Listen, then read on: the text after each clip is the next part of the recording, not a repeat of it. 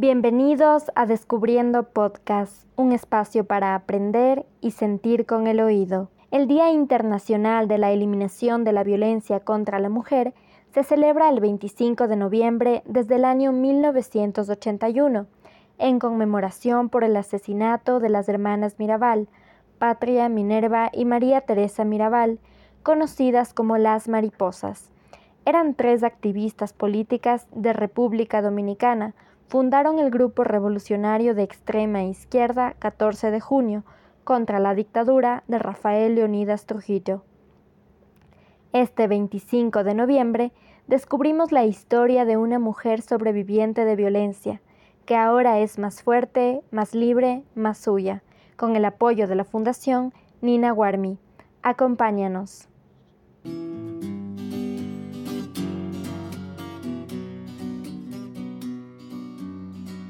Entonces, a poquito de poquito me fue absorbiendo, hasta que yo prácticamente me quedé sin amigos. Mi familia también era como que ya, o sea, distanciada, porque em, yo como que le ponía el man enfrente de toditos, así, o sea, para mí era él en un pedestal y yo ahí tratando de, de hacer que, que todo lo que él necesite esté ahí. Desde que inició la emergencia sanitaria, se registran alrededor de 7.954 llamadas de este tipo, una frecuencia de 256 llamadas diarias de mujeres víctimas de violencia a nivel nacional.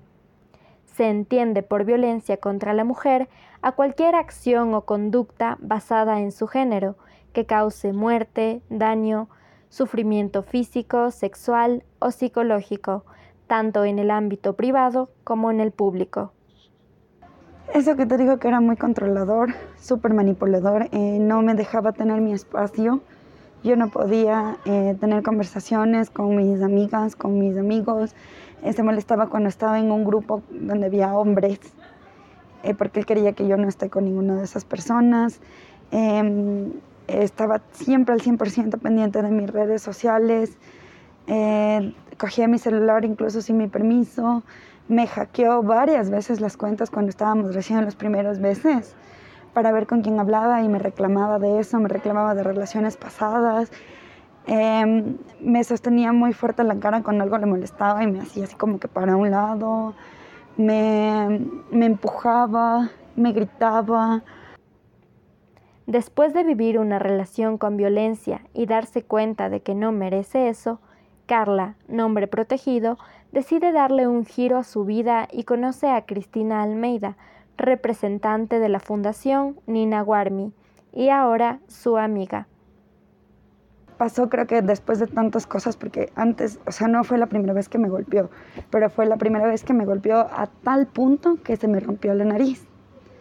Entonces yo ahí como que decidí denunciar y bueno, pasaron un montón de cosas. Ese día que pasó el suceso, que incluso la policía como que actuó a favor de él, ¿ya? Y claro, yo estaba desesperada, no puse la denuncia en flagrancia porque fue flagrante el delito, pero el man no, o sea, la policía le ayudó y yo no sé si es que tuvieron convenios o todo eso. Al siguiente día fue a poner la denuncia, pasó como un trámite normal y todo, obviamente yo estaba súper mega desesperada. Eh, creo que hablé un, un tiempo con la Cris, no me acuerdo, pero o sea, eh, estaba aún en un proceso depresivo, pero que no tienes idea, ¿sí? Más o menos como que el año anterior, por la pandemia, fue como que dije, no, ya más, o sea, ya necesito salir de aquí porque mi vida se está agotando solo en el man, a pesar de que no estamos juntos, pero se me está agotando la vida, entonces empecé a hablar con la Cris y la Cris me empezó a ayudar, me hacía compañía en las noches, em, hablábamos de cosas así como que, como que comunes, Después ya empezamos a hacernos más amigas, a salir, a conversar. Ajá, básicamente la crisis fue que me salvó la vida. Eh, y a partir de ahí nosotras le eh, venimos, venimos dando acompañamiento en lo que se refiere justamente a redes sociales. Es decir, dando a conocer el caso y por supuesto nuestro apoyo en todas nuestras redes sociales, Facebook, Instagram y Twitter por igual. Entonces, de esa manera es la única en, la que se, logró, se obtuvo una respuesta por, parte de la universidad. Eh, también otra cosa que la universidad realmente le tocó hacer después de que se realizó el caso y, de todo el apoyo que, obtuvimos después de, que la gente supo lo que había pasado, es que le, otorgaran la defensa técnica por parte de los estudiantes de la universidad, ¿no? Entonces ella cuenta con esos abogados todavía, ha sido pues una defensa que le ha sostenido hasta aquí, ¿no? ¿Qué te puedo decir? No, no puedo yo calificar si ha sido buena o mala porque la verdad es que estamos todavía muy lejos de tener resultados. ¿Por qué es importante alzar la voz y buscar ayuda en tus redes de apoyo? Carla nos cuenta qué sintió ella después de alzar la voz y buscar acompañamiento. O sea, primero es como hablar con una amiga, ¿ya? Eh, si es que tienes alguna crisis, Nina Warmi te, te proporciona herramientas, ¿no? Como por ejemplo una psicóloga, una acompañante, una, una chica que te pueda dar una asesoría jurídica, porque cuando tú estás en un proceso jurídico siempre es como que no te convence, al menos cuando estás así de confundido, no te convence eh, un solo acompañamiento, si no quieres tener perspectiva de todo, que alguien te dé una solución. Claro que después con el tiempo, con terapia, ya fue como que un poco más manejable la situación, ¿ya? Pero bueno, era más como que una mano amiga. Entonces creo que con, o sea, fue como que empezamos a hablar más y a conocernos más con Cris y empezamos a formar una amistad que ya no era solo acompañamiento. ¿Cuál es el proceso de acompañamiento desde la Fundación de Nina Warmi para mujeres víctimas de violencia? La boleta es un papel, es solamente un documento con el que tú puedes andar en la cartera, igual te puede pasar cualquier cosa. Entonces, de ahí que verdaderamente lo importante es tener un acompañamiento personalizado por parte de mujeres, incluso que hemos vivido algo similar porque de ahí es que nosotros podemos empatizar mucho más con estas eh, situaciones y, dar un consejo, digámoslo de cierta manera, eh, de corazón a corazón. De igual manera está el acompañamiento profesional, porque es una cosa cuando una amiga te abraza, te sostiene, te aconseja, llora contigo si quieres pero el acompañamiento profesional es fundamental también. Entonces, igualmente contamos con, profesionales en psicología que nos apoyan para eh, proporcionar eh, sesiones psicológicas eh, a través de, medios tecnológicos, ¿no? porque esto, todo esto ha sido en medio de la pandemia. Carla es una sobreviviente de violencia psicológica y física que al pasar dos años aún no tiene resultados palpables desde la justicia ecuatoriana pero sí ha cambiado su vida totalmente y se muestra como una mujer fuerte y valorada, lo que no pasa con muchas mujeres víctimas de violencia, como lo menciona la representante de Nina Warmi, Cristina Almeida. Que todo este proceso, en vez de hacerle una mujer débil o que, vive desde la victimización, como pasa con muchas mujeres, porque hay que decirlo, esa es la verdad, ella ha tomado esto como una manera de, fortalecerse, de hacerse una mujer más sabia, más prudente, de escoger mejor con quién pasa su tiempo, con quién se toma un café, de la mínima cosa que hace con su vida, a mí me consta que hace mejores decisiones. Y así debería verdaderamente ser la vida de una mujer que sobrevive a la violencia. Y es una mujer ejemplar. Es una persona que sí atravesó por violencia, pero ahora está reexistiendo y es una verdadera sobreviviente de la violencia. No es alguien, no, no es más una víctima, y es una sobreviviente. La violencia hacia las mujeres es un problema de raíz instituido desde enseñanzas micromachistas en la familia, el ámbito laboral y el Estado. Carla, sobreviviente de violencia, comenta desde su experiencia cómo ha sido de negligente el sistema en su caso, al igual que en el de muchas mujeres que han sido víctimas de violencia.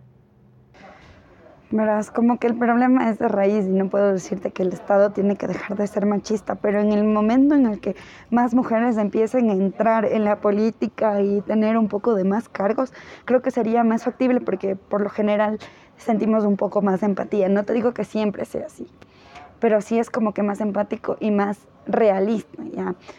El sistema judicial, digámoslo, desde el punto de, desde que el policía tú le llamas el policía es machista, el policía no te protege, más bien le protege al agresor en vez de a la víctima.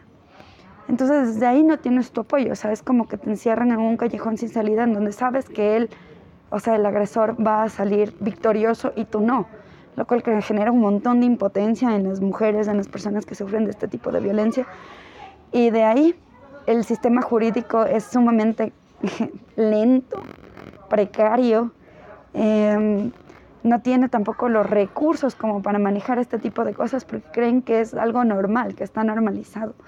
Desde la misma persona cuando tú te diriges a poner una denuncia, la misma persona que digita te dice, pero no ha sido para tanto. Ahí, o sea, es como que los pasos que sigues para poner una denuncia, o sea, desde ahí todo está mal en el sistema. Carla, desde su experiencia, ha podido ayudar a más mujeres víctimas de violencia con acompañamiento como el que ella tuvo en su momento y lo sigue manteniendo hasta el día de hoy, 25 de noviembre. Verás, de hecho tengo una amiga que está pasando por esto. Es como que un poco difícil hacer que la amiga reaccione y diga, sí, o sea, esto está pasándome y, y, así, porque cuando uno está adentro, piensa que todo lo que, claro, por el machismo que todos tenemos interiorizados, que esto es por amor, es un acto de amor, él me protege, él me cela, esto que el otro, tratas como que de darle recursos a la persona para que lea, para que se informe, para que sepa que esto no es normal. Y así mismo como que si es que necesitas ayuda, estar ahí, una llamada, un, un mensaje para saber cómo estás, yo desde Nina Huermi también he podido como que direccionarles a tener una ayuda psicológica, un respaldo para que sepan que estas personas no están solas, a pesar de que todo el sistema parecería que está en nuestra contra. O sea, como nosotras tendríamos que ponernos más fuertes y unirnos entre nosotros para dar este soporte, este paraguas terapéutico, para que la persona pueda empezar a salir de esa relación y pueda tener como que una vida libre de violencia en la medida de lo posible. Si te gustó descubrir esta historia, puedes recomendarla con tus amigos o amigos de confianza. Recuerda que no estás sola. Quédate para descubrir más temas de interés junto a Descubriendo Podcast, un espacio para aprender y sentir con el oído.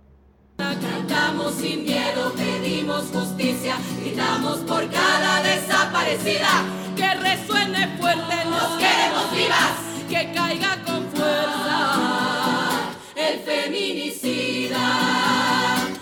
todo lo incendio, yo todo lo rompo. Si un día algún fulano te apaga los ojos, ya nada me calla, ya todo me sobra. Si tocan a una, respondemos todas.